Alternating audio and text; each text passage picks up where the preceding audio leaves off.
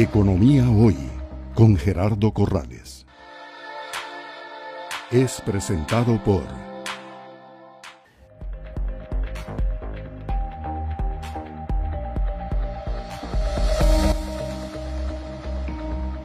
Bueno, yo como director médico del grupo lo que siento es una gran responsabilidad de, de, velar por la salud de, de miles de personas que nos confían no solamente la atención de su vida, sino a veces de sus familiares, sus hijos, eh, sus papás. Eh, y, gracias a Dios creo que la aceptación ha sido muy buena. Y también es porque eh, tradicionalmente las clínicas o los hospitales, pues su principal objetivo o incentivo es dar atención médica a personas enfermas, ¿no? Mientras que nosotros a través de programas, por ejemplo, como MediSmart, tenemos acceso a una población sana y entonces ya eh, desde la perspectiva de incentivos o de, ver de qué manera podemos traer una propuesta de valor a una población sana,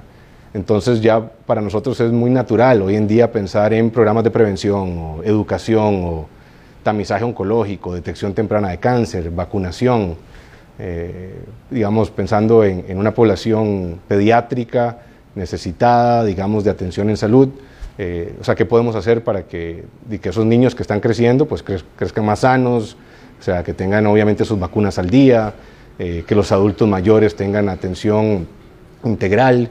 eh, que personas obesas puedan visitar clínicas de nutrición y cuidado y no... sabemos que esa población, por ejemplo, tiene más riesgo cardiovascular, entonces ahí es donde uno empieza a darse cuenta de que en realidad hay una gran oportunidad de integrar estos servicios para que sean obviamente, eh,